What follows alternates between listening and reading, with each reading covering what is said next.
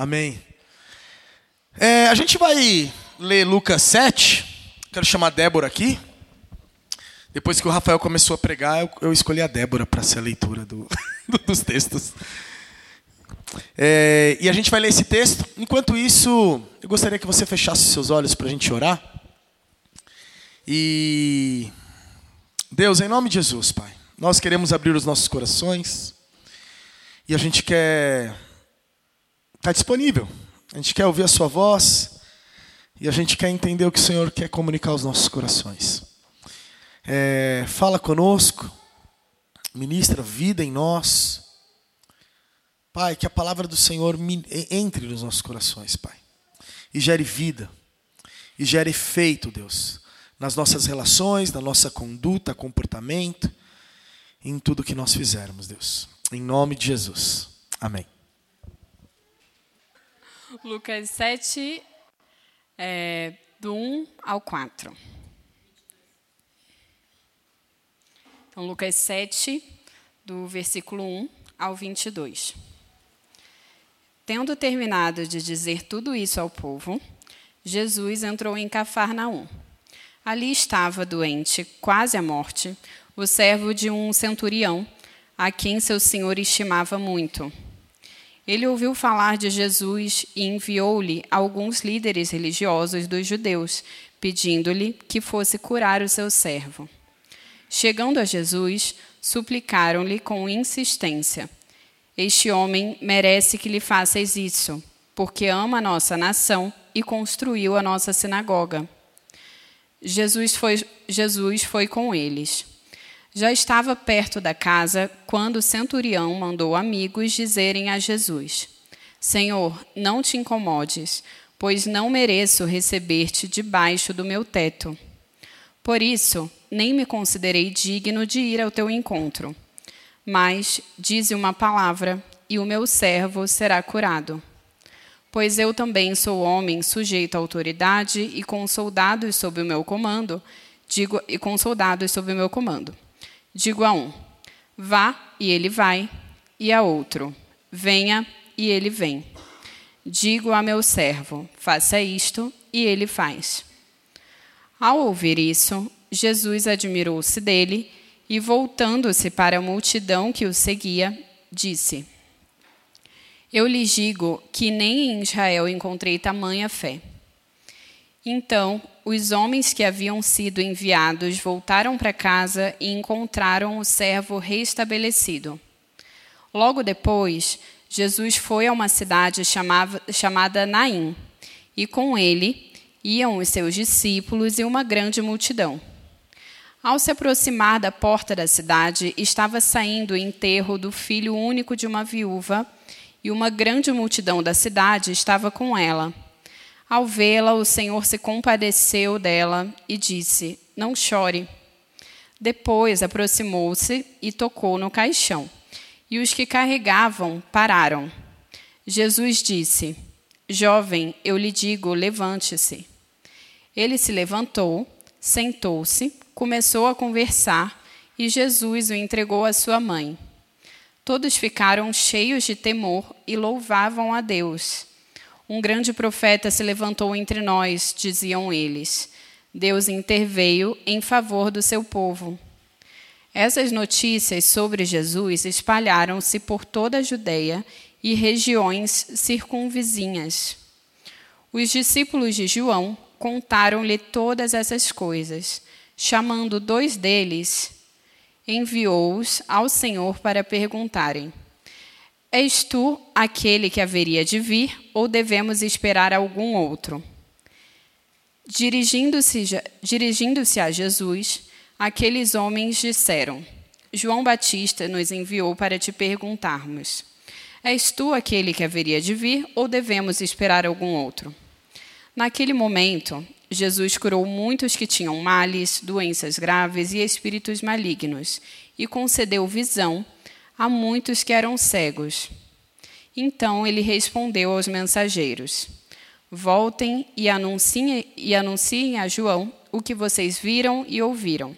Os cegos veem, os aleijados andam, os leprosos são purificados, os surdos ouvem, os mortos são ressuscitados e as boas novas são pregadas aos pobres. Valeu. Muito obrigado e desculpa a confusão. Aleluia. Vos apresento o evangelho que diz que disse Jesus. É, os cegos vêm, os aleijados andam, os leprosos são purificados, os surdos ouvem, os mortos são ressuscitados e as boas novas são pregadas aos pobres. E, e é sobre isso que eu gostaria que a gente pudesse conversar hoje. E de manhã eu estava preparando lá a mensagem, e aí lá na mesa do escritório tem a foto dos meus pais e eu, assim. E aí o Matias veio e falou assim: Ah, papai, olha o, seu, o papai do papai.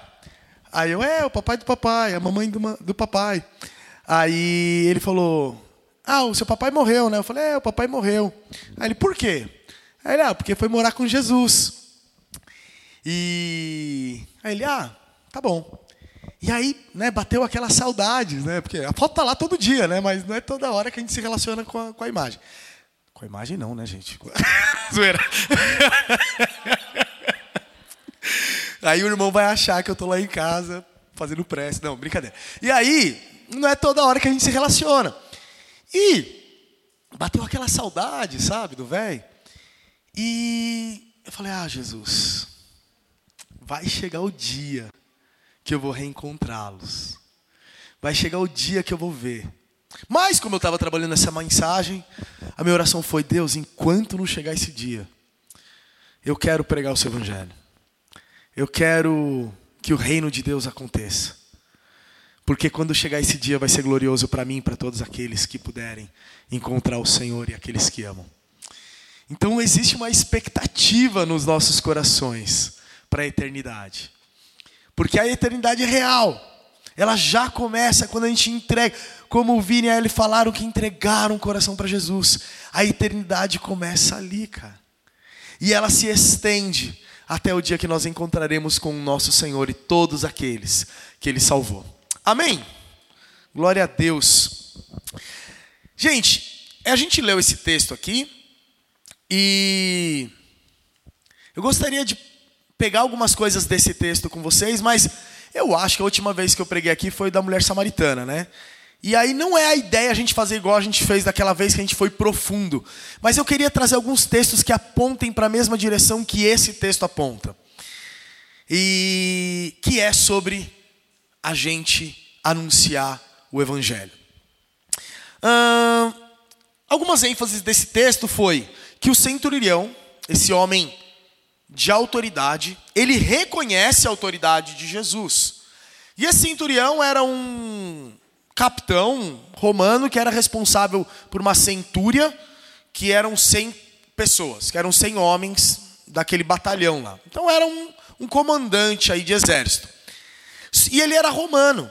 E aí o que acontece é que ele tem um amor pelos judeus, e aí os judeus, eles ajudam, né, chegando a Jesus para conversar com Jesus, porque esse centurião ele se compadece de um dos seus empregados que está mal, que está moribundo, que está quase morrendo.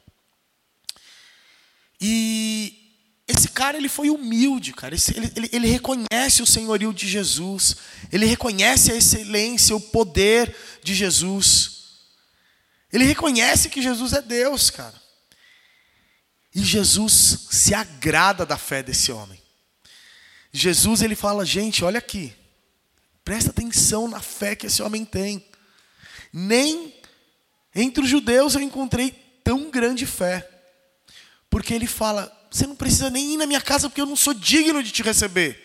Na verdade, eu não sou digno nem ir de conversar com você, por isso que eu pedi para uns outros irem falar com você. Mas como eu conheço autoridade e eu estou sujeito à autoridade no exército, e também tenho homens sujeitos a mim, se eu falar faz alguma coisa, ele vai lá e faz.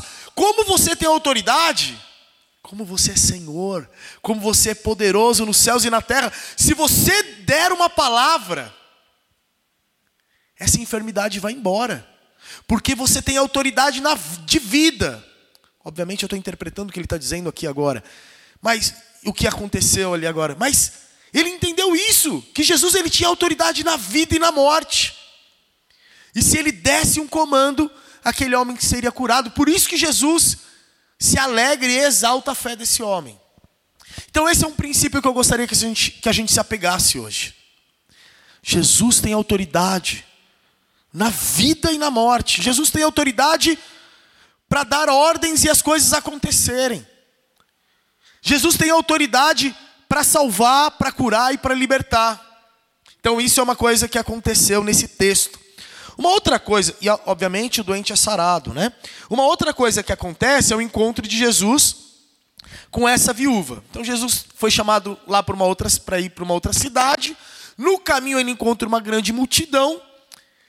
Nessa multidão a galera está saindo de um enterro e tinha lá essa viúva com esse filho único, homem que está sendo enterrado. Isso para ela é uma grande tragédia, porque ela já perdeu o marido, o marido, né? O homem trazia o sustento e agora está perdendo o filho que poderia trazer sustento também.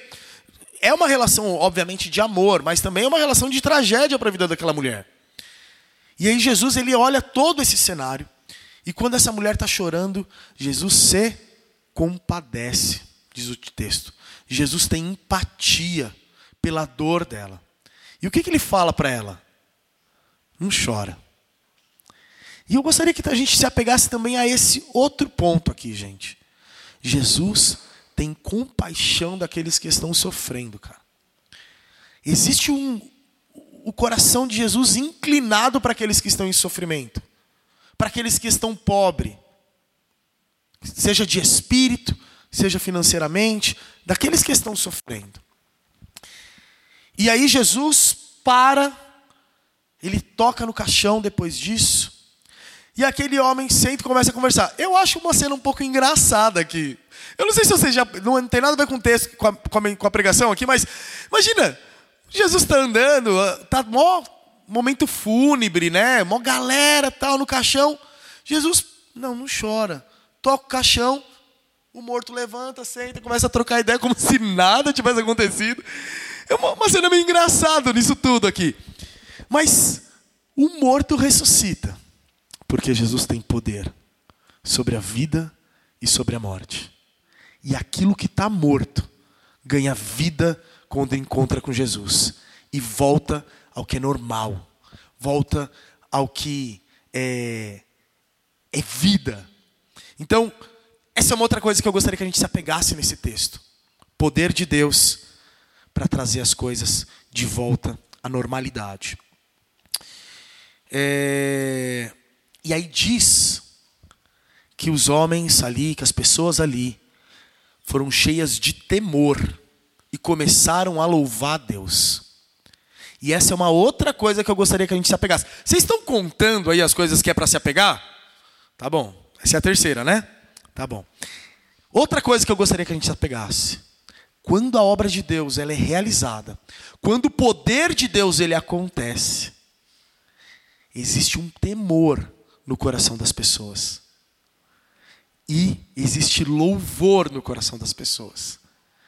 E são duas são, são dois sentimentos curiosos de estarem juntos. Porque normalmente, quando a gente tem temor de alguma coisa, quando a gente tem medo de alguma coisa, não dá para misturar isso com alegria, né? A gente tem medo. E louvor é um sentimento oposto ao medo. Você percebe isso? Mas o mesmo sentimento de medo, mas uma reverência, um assombro.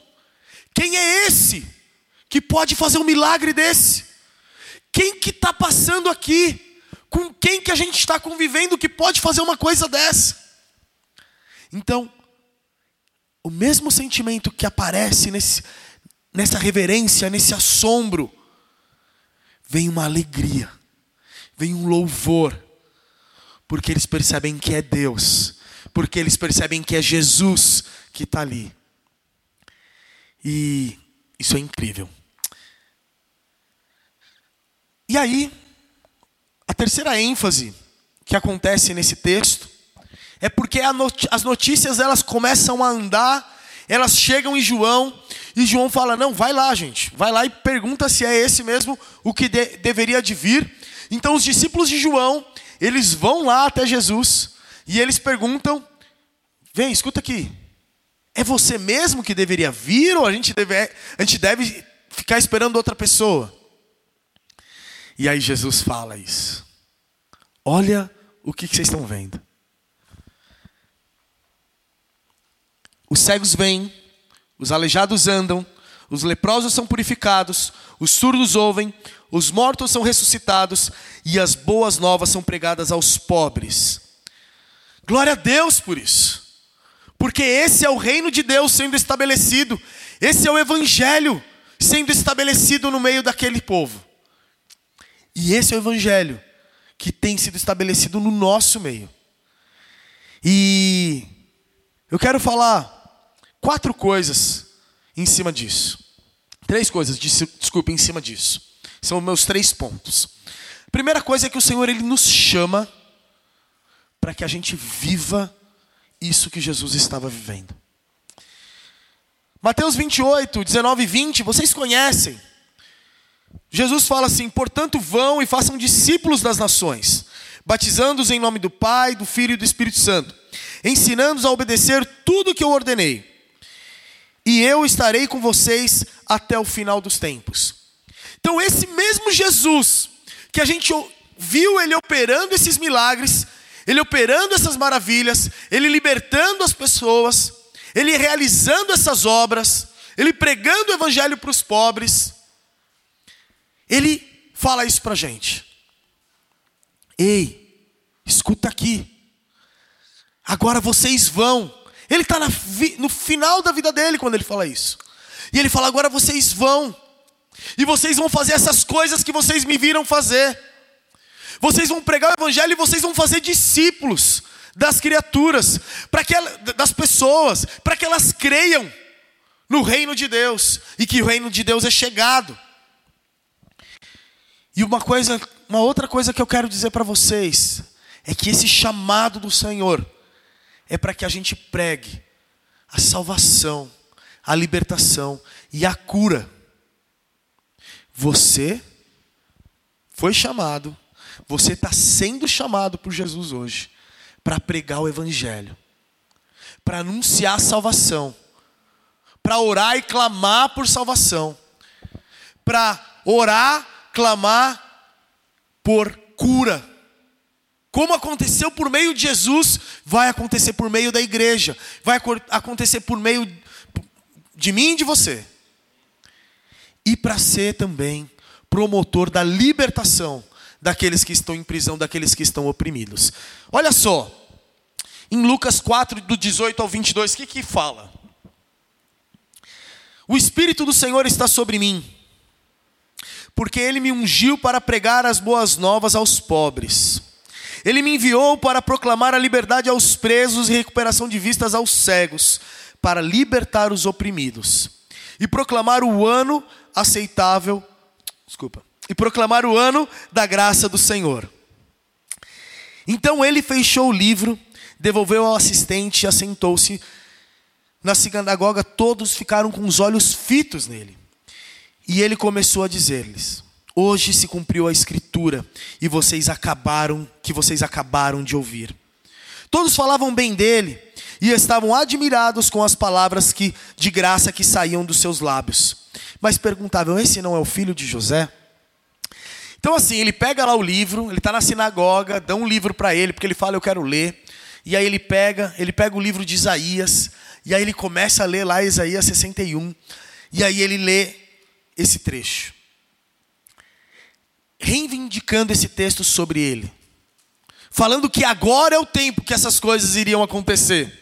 O que, que vai acontecer nesse tempo? Que agora eu vou ler de novo. E agora eu quero que você entenda que Jesus te enviou para fazer discípulos nesse formato. É dessa forma. É assim que a gente vai. É nesse poder que a gente vai. Porque o poder do Espírito que estava sobre Jesus agora é distribuído para a igreja. Agora é distribuído para os santos. E agora a gente é revestido de poder, segundo, segundo Atos 1,8, para viver essas coisas. E para como igreja fluir dessa forma. Vamos ler de novo esse texto de Lucas. O Espírito do Senhor está sobre mim. Deixa eu fazer uma pausa aqui. Porque eu gostaria que a gente pudesse orar essas coisas. Eu gostaria que a gente pudesse desejar essas coisas. Que a gente, enquanto a gente lê esse texto, a gente possa, não, Deus, eis-me aqui, envia-me a mim. Eu quero viver essas coisas que o Senhor está dizendo, sabe? E aí diz assim: então quando você estiver lendo, você pode falar, está sobre mim. O Espírito do Senhor está sobre mim, porque Ele me ungiu para pregar as boas novas aos pobres. Ele me enviou para proclamar liberdade aos presos, recuperação de vistas aos cegos, libertar os oprimidos e proclamar o ano da graça do Senhor. É isso. Sou eu e é você que vai proclamar a graça do Senhor, que vai proclamar, proclamar liberdade para aqueles que estão vivendo em opressão, que vai proclamar e vai orar por aqueles que estão enfermos para que eles sejam curados. Vai proclamar o Evangelho para que as pessoas creiam no Evangelho. Hebreus 3,1 vai dizer assim, gente. Portanto, santo irmãos, participantes do chamado celestial, fixem os seus pensamentos em Jesus, apóstolo e sumo sacerdote que confessamos. Eu entendo que existe um chamado do Senhor para a gente fixar os nossos olhos em Jesus.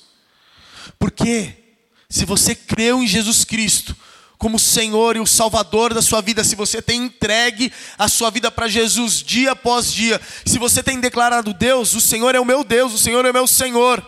Eu quero viver para o Senhor. Você é participante do chamado celestial. Você foi chamado para Ele, para ser propriedade dEle. Você é parte daqueles que vão viver na glória com Jesus. Quando, quando no começo eu falei sobre a saudade do meu pai, mas eu sei que um dia eu estarei lá. Você é parte, sabe? Daqueles que vão viver para a glória de Deus. Na glória de Deus. E se você não creu em Jesus até hoje, se você não confessou Jesus até hoje como Senhor da sua vida, faz isso hoje. Porque hoje é tempo de você entregar sua vida para Jesus. Hoje é tempo de você render a sua vida para o Senhor e falar: Deus, me salva, me perdoa dos meus pecados. A me aceita na sua presença, eu sou seu. Nós somos participantes do chamado celestial. E nós somos chamados a fixar os nossos, ossos, os nossos olhos, os nossos pensamentos em Jesus. Atos 20, 24 fala assim: Todavia eu não me importo, nem, considerar, nem considero a minha vida de valor algum para mim mesmo. E aí eu acho que tem uma recalibragem aqui. Em relação ao valor que a gente tem nas coisas desse mundo. Em relação ao valor que a gente tem nessa vida. O que, que é valor para a gente? Se tão somente eu puder terminar a corrida e completar o ministério que o Senhor Jesus me confiou de testemunhar o evangelho da graça de Deus. É esse o valor, gente. É esse o valor. O que, que a gente vai fazer amanhã? Não, quando eu, quando eu, sempre quando eu falo essa frase, eu me lembro de Pink e o cérebro. Quem lembra disso? o que nós faremos amanhã? Nós vamos conquistar o mundo. Mas enfim, voltando aqui. Mas o que, que a gente vai fazer amanhã? Quais, são os nossos planos para amanhã? Nós somos participantes do chamado celestial, gente. E amanhã eu não considero a minha vida de valor algum, se não, se não, se o Senhor me permitir pregar as boas novas do Evangelho e confessar que Ele é o Senhor para quem puder ouvir e orar para aqueles que precisam ser curados e anunciar o Evangelho para aqueles que estão vivendo em opressão, para que eles sejam libertos. É para isso que o Senhor nos chamou. Que a gente possa acordar para isso, que a gente possa viver isso. Porque o Leandro ele começou dizendo que existe um privilégio. Um privilégio em fazer parte daqueles que reconheceram Jesus como seu Senhor e Salvador. E o privilégio é poder ouvir a voz do nosso Senhor dizendo: A quem que eu enviarei? Quem há de ir por mim? E você poder dizer assim: Deus, eu estou aqui. E eu tenho amado as coisas que o Senhor tem feito. E eu não quero gastar mais um segundo da minha vida senão para anunciar que o Senhor é bom e que o Senhor tem restaurado e mudado a minha vida. Amém? Essa pode ser a nossa oração, igreja. Glória a Deus. Segundo ponto, e vai diminuindo aqui, ó. O primeiro ponto é grande, o segundo é médio, o terceiro é pequenininho, tá bom? Segundo ponto. O Senhor ele, ele concede autoridade. Lembra como o centurião ele reconhece a autoridade de Jesus? Eu entendo, gente, que essa autoridade também nos é dada. E a gente pode se posicionar nessa autoridade. Porque o centurião ele fala assim: da mesma forma que eu estou sujeito à autoridade, então ele obedece à autoridade que ele está sujeito, aqueles que estão debaixo da minha autoridade estão sujeitos à minha autoridade. E eu digo vai, eles vão, eu digo vem, eles vêm. Mas ele só pode dizer dessa forma e ser obedecido porque tem uma autoridade sobre ele e ele está obedecendo a autoridade, que em última instância é Roma. Então o que Roma quer aquele centurião está obedecendo, porque os, os chefes dele estão dando esse comando e ele está obedecendo. Só por uma questão de curiosidade, é, Roma era dividida em legiões. E cada legião tinha 60 centuriões. Então, se todos os 60 centuriões estivessem debaixo de autoridade, todos os 100 é, soldados iriam obedecer à autoridade desse centurião. E isso é uma estrutura humana. Isso é uma estrutura hierárquica humana. Mas com Jesus, o princípio da autoridade prevalece. Porque se a gente se submete a Deus, o nosso inimigo fugirá de nós. Sujeitai-vos, pois, a Deus.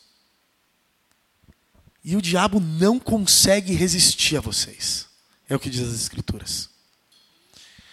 Porque se a gente resistir às obras do inimigo, ele foge da gente. Então é para isso que o Senhor nos chama, para a gente viver essa autoridade que Ele nos dá e resgatar as pessoas que estão vivendo de forma oprimida nesse mundo. É... Jesus estava pregando, e aí Jesus para de pregar e as pessoas falam assim: nossa, mas ele prega diferente, porque ele prega como quem tem autoridade, não, é, não são como os religiosos. Sabe por quê? Porque ele vivia aquilo que ele pregava, porque ele tinha intimidade com o Pai, e quando ele mostrava o Pai, as pessoas viam o Pai. E ele mostrava o Pai nele. E aí o que ele disse foi: quem vê ao Pai vê a mim. E é dessa autoridade que eu estou falando. Porque quando a gente for lá fora para anunciar quem Jesus é, quando as pessoas nos virem, elas vão ver o Pai. E é essa autoridade que elas vão ter. É a autoridade de Jesus, é a autoridade do Pai, não é a nossa. E é por isso que as pessoas vão crer no Evangelho quando a gente começar a compartilhar com elas. E é por isso que as pessoas vão se render e vão ser curadas e vão ser libertas quando a gente orar por elas. Porque não é a gente, cara, mas é quem a gente está revelando e é quem a gente está representando. Por isso que o nosso movimento é de se sujeitar a Deus, é de se prostrar a Deus e falar: Deus, faz o que o Senhor quiser. Para isso, gente, é tempo hoje da gente reparar algumas coisas, da gente colocar os nossos corações no Senhor e a gente reparar algumas coisas, para que a gente represente de fato Jesus. Então tem decisões que a gente precisa fazer, e o tempo é hoje, não pode passar. E você sabe da sua vida. Então aquele que roubava, o que, a Escritura fala? Não roube mais. E vamos estender isso. Então aquele que mentia não menta mais. Aquele que se prostitui, prostituía não se prostitua mais. Aquele que jurava enganosamente, aquele que dissimulava, aquele que enganava os outros, aquele que era injusto, aquele que é, é, não tratava as pessoas com decência, aquele que xingava, aquele que era mau, aquele que era impaciente, aquele que era grosseiro. Não seja mais dessa forma. É tempo da gente ser transformado e restaurado em Jesus, para que a gente represente quem Ele é. E quando as pessoas nos virem, elas poderão falar: olha lá o cristão, porque Ele é como Cristo. E, a, e isso é a autoridade do Senhor em nós. E essa é a autoridade para a gente viver as coisas de Jesus. Começando quando Jesus nos envia, vão vocês e façam discípulos. Passando em nós sendo transformados e finalizando em nós representando a Jesus, indo em nome de Jesus. E é por isso que a gente ora em nome de Jesus seja curado. Em nome de Jesus seja liberto dessa opressão. Em nome de Jesus, reconheça que o Senhor é Deus. E é por isso que a gente fala assim, porque é no nome dEle, e é a semelhança dEle que a gente faz essas coisas.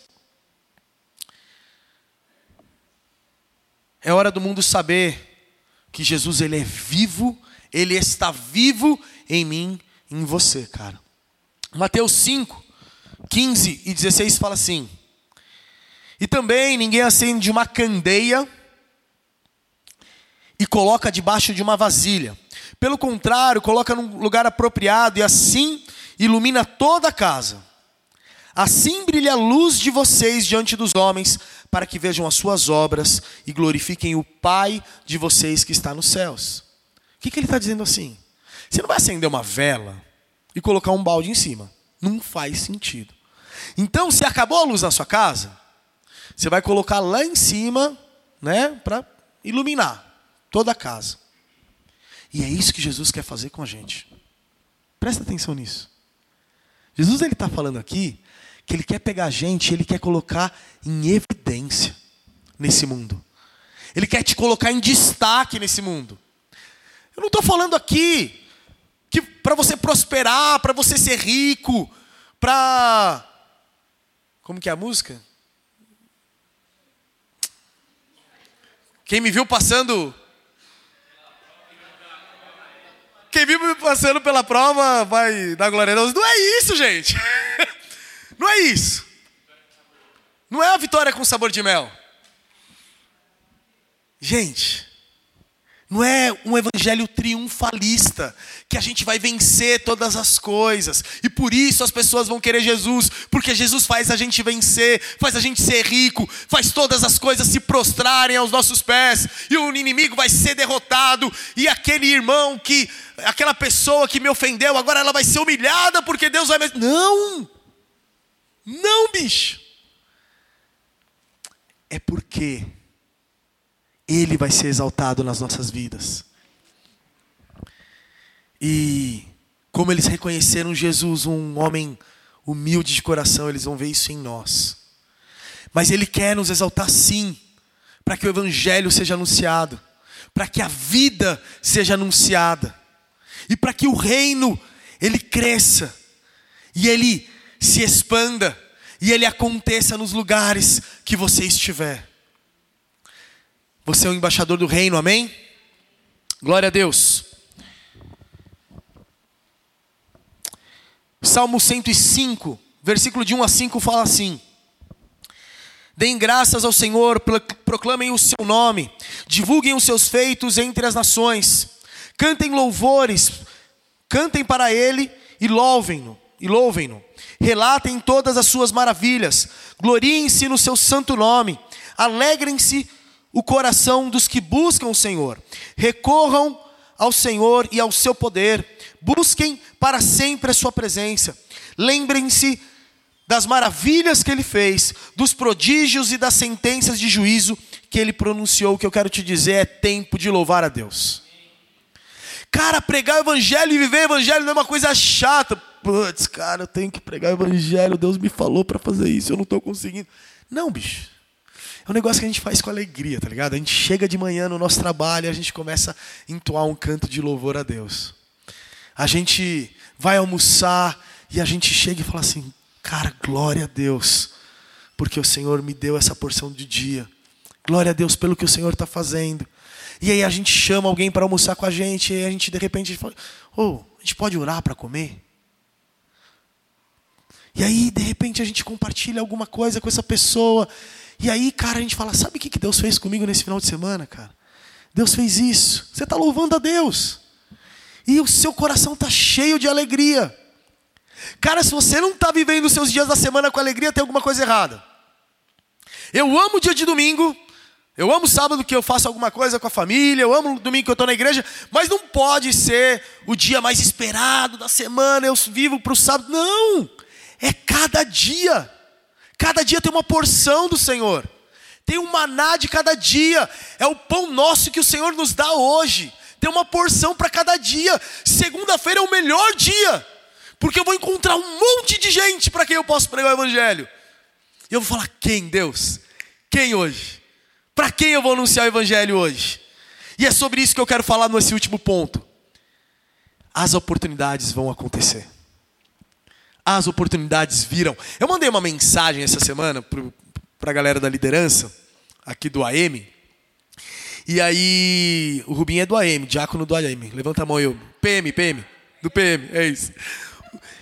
E aí, é, eu mandei uma mensagem e falei assim: é, pessoal, eu creio que o Senhor vai gerar oportunidades para a gente pregar o evangelho, tal, anunciar. Vamos orar pelas pessoas, vamos criar uma lista de pessoas para quem a gente pode pregar o evangelho. Então, essa é a primeira coisa que eu queria te dizer. Você tem uma lista de quem você está pregando o evangelho? Faz essa lista. Fala, Deus, eu quero pregar o evangelho para essas pessoas aqui. Faz uma listinha e ora por essa listinha todos os dias, bicho. Todos os dias ora por essa listinha. Até hoje eu tenho uma memória que quando eu estava na escola, eu tinha uma listinha que tinha 10 nomes. E todos os dias eu ia para a escola orando por esses 10 nomes, no colegial. Desses 10, 5 entregaram a vida para Jesus. Glória a Deus! Até onde eu convivi, outros eu não convivo mais, tem uns que eu convivo até hoje. Mas glória a Deus, porque conheceram Jesus. Então, assim, para quem que você quer pregar o evangelho? Você tem que ter alguém, bicho. Para quem que você quer contar o que Jesus está fazendo na sua vida? Para quem que você quer anunciar as boas novas da salvação? Aonde, com quem que você quer que Deus te use? Tem esse desejo aí no seu coração? Eu quero te encorajar a ter esse desejo hoje. E aí, eu falei disso lá no, no grupo. E aí eu falei por mensagem com a Dessa, e a Dessa falou um negócio que, pô, me chamou a atenção. Ela falou, cara, às vezes as oportunidades, Deus dá as oportunidades às vezes, e às vezes falta uma coragem, falta a gente estar posicionado. Eu falei, é isso. É isso. Posicionado não, pronto, acho, né, que você falou. Falta a gente estar pronto. É isso. Então hoje eu queria falar isso para vocês. As oportunidades vão chegar para você. Para você pregar o evangelho. E aí o que eu quero te encorajar é esteja pronto e cara, só fala de Jesus. Ele fez o mais difícil e ele é quem vai continuar fazendo mais difícil. Ninguém aqui é responsável por salvar ninguém. Você não salva ninguém, bicho. É o Espírito Santo de Deus que convence as pessoas de quem elas são. E, o, e é Ele que mostra o caminho. Mas, cara, você vai ser parceiro no Evangelho. E aí você vai anunciar Jesus. E às vezes, gente, é mais simples do que parece. Às vezes é contar para as pessoas o que está acontecendo na sua vida. Você não precisa ser um pregador, você não precisa ser um cara que estudou teologia, não, bicho. É só você compartilhar o que Jesus está fazendo com você. Como Jesus te alcançou, o que, que Jesus tem falado. Qualquer pessoa aqui, com cinco segundos que entregou a vida para Jesus, é um pregador do Evangelho. Mas eu quero. Essa semana eu, eu fiquei pensando em como que Jesus evangelizava. Você já pensou nisso? Jesus não discutia com quem ele estava pregando o evangelho. Ele nunca discutiu. Ele nunca ficou argumentando, não, eu sou o Senhor, você precisa crer em mim, porque Deus me. Não! Ele tinha uma discussão com os chatos do, da sinagoga lá, com os fariseus, os religiosos, chatões. Mas eles não estavam querendo saber de Jesus. Mas ele não evangelizava discutindo com ninguém. Olha só, presta atenção nisso, isso é importante. Porque as pessoas se achegavam a Jesus. Ou Jesus, ele ia em lugares onde as pessoas precisavam dele. Jesus pregava o evangelho para aqueles que estavam sedentos. Ele anunciava a salvação para aqueles que de alguma forma tinham sede e fome dele. Então, é por isso que eu estou dizendo: as oportunidades vão aparecer para você. Se você estiver com sede e fome de Jesus para anunciar o Evangelho, as pessoas vão chegar com sede e fome do que elas vão estar vendo em você. E elas vão falar: me dá um pouco disso. Como que você está vivendo a sua vida? Eu estou vendo a sua vida ser transformada. Você não está mais falando da mesma forma como você falava com a sua esposa. Você não está mais agindo da mesma forma como você agia com o seu marido. Você está cuidando de uma forma mais amorosa dos seus filhos. Nossa, você mudou o seu jeito de ser empregado aqui na empresa. Cara, você tem gastado tempo com as pessoas e você tem olhado de uma forma diferente para as pessoas. Cara, quando você fala, eu vejo um amor, eu vejo uma doçura. Cara, o seu olhar é diferente. Quando você olha para as pessoas, você presta uma atenção diferente nas pessoas. As pessoas vão começar a perceber esses valores que a gente carrega como povo de Deus, gente. E as pessoas vão começar a perguntar: o que, que é isso? Ou de repente as pessoas vão falar: ou oh, ora por mim. Ou as oportunidades vão exigir um pouquinho mais de coragem de você. E você vai falar: posso orar por você? Eu estava lá com a Bruna e a Bruna é dentista. Gente, ela é tão cuidadosa, ela é tão amorosa. É, nossa, ela é uma doçura. Me faz sofrer, tá, gente? Assim. Mas é com muito amor, né, Bruna? Mas aí a gente estava lá e duas coisas que eu achei muito legais que aconteceram. E como que é o nome da a Gabriela? Aí a Gabi estava lá, que ela chama né, ela de Gabi. E aí a gente estava conversando tal. E aí perguntei, e aí, você conhece Jesus tal? Ela falou, ah, conheço, já fui na igreja, tal, não sei o quê. Eu falei, meu, vamos orar aqui agora? É isso, gente. Vamos orar agora. E, e oramos. Pô, você conhece Jesus? Já ouviu falar de Jesus? Ah, vou, vou na igreja católica. Vamos orar aqui agora, então? Cara, é mais fácil se a pessoa acredita em Jesus, é mais fácil. Vamos orar. E deixa Jesus falar no coração dela, tá ligado? E foi isso. E aí, a Bruna também. É Larissa, né? Laísa, a outra pessoa, que também dentista lá com a Bruna no consultório, ela falou: Meu, quero falar de Jesus para essa pessoa aqui. É, na verdade, foi outra coisa que ela falou: Meu, queria, quero que ela vá pro GC. Poxa, é tão legal lá, tal, não sei o quê. Mais uma vez, pessoal, o GC. Olha só. Como é legal.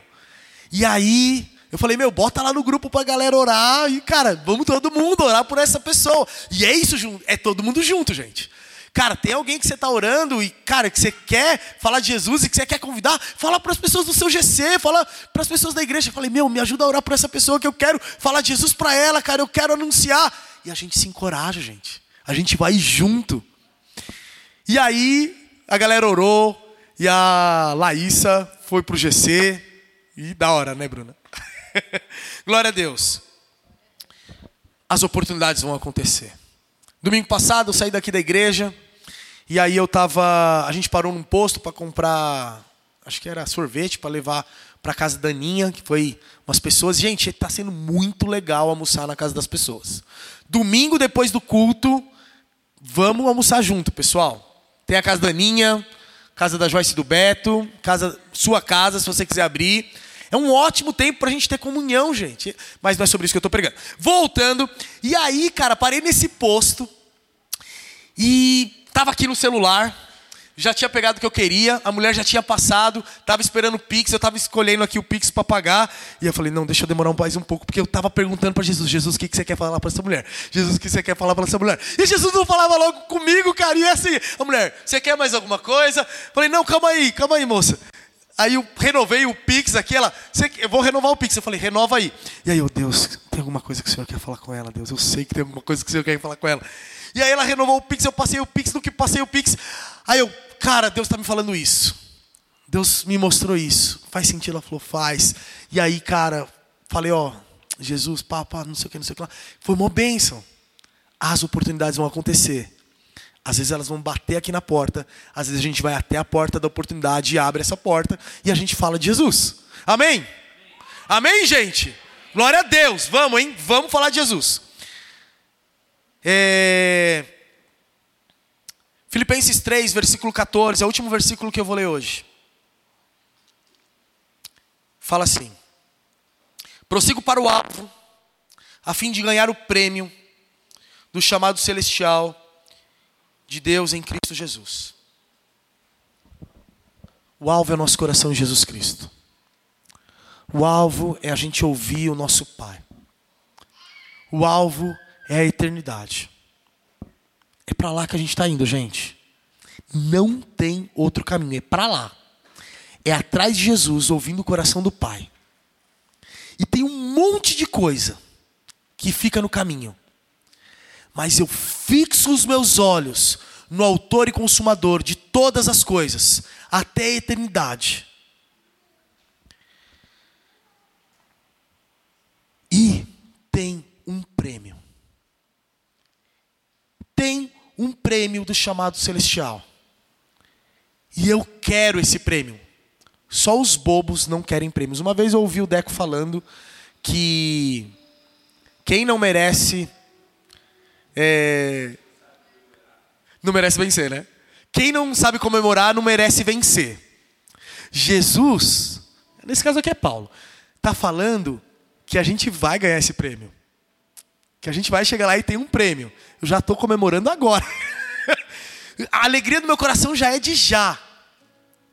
E eu quero seguir fazendo aquilo que tá, o que ele, tá, eu quero seguir fazendo aquilo que ele me chamou para fazer, mano. Porque quando eu chegar lá, eu quero ouvir servo bom e fiel. Você foi fiel no pouco. Sobre muito eu vou te colocar agora. Entra para o gozo, entra para a alegria do seu Senhor. Galera, tem um prêmio. E vai ser o olhar de Jesus, que na última vez na cruz era de dor, mas vai ser de alegria porque ele vai falar: valeu a pena, Joe. Eu sou o Joe, gente. Valeu a pena, Joe. Porque você ouviu e você pregou o Evangelho. E as pessoas por quem eu morri vieram porque você anunciou. Entra para a alegria do seu Senhor. Valeu a pena, Gabriel, porque você ouviu e anunciou. Valeu a pena, Paulo, porque você ouviu e anunciou. Valeu a pena, Ana, porque você ouviu e pregou o Evangelho. Valeu a pena porque vocês oraram por aqueles que estavam precisando e eles foram libertos, eles foram curados, eles foram salvos.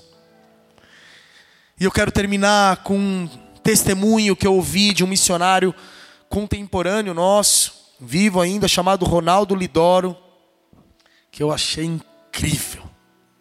Eu achei incrível, cara. E essa história me inspirou demais. E eu espero que inspire vocês. Então ele estava no nordeste da África, numa tribo chamada Concombas, em Gana. E aí ele começou dizendo que a primeira coisa que eles fez, né, que os missionários fazem quando eles chegam numa um novo local para pregar o evangelho, é entender a cultura, entender a língua. E aí eles gastaram um tempo a, entendendo a cultura, entendendo a língua. Eles passaram por isso. E aí eles começaram a falar de Jesus e pregar o evangelho. E aí ele pregou o evangelho para um feiticeiro chamado Meba. E esse feiticeiro entregou a vida para Jesus. E ele tinha uma esposa e 11 filhos, e ele falou: é uma coisa boa nesses lugares que as pessoas têm muito filho, porque você ganha uma família, você já começa uma igreja. e aí, essa família de 13 pessoas já começaram a servir Jesus. E ele falou, mas começaram num nível, num nível de entrega e de devoção para Jesus. E aí eles começaram esse trabalho, e as pessoas começaram a ser evangelizadas, o evangelho começou a ser anunciado ali, as pessoas começaram a ouvir, e essa notícia começou a correr da tribo e para as outras tribos vizinhas. E aí eles fizeram um culto em determinado dia.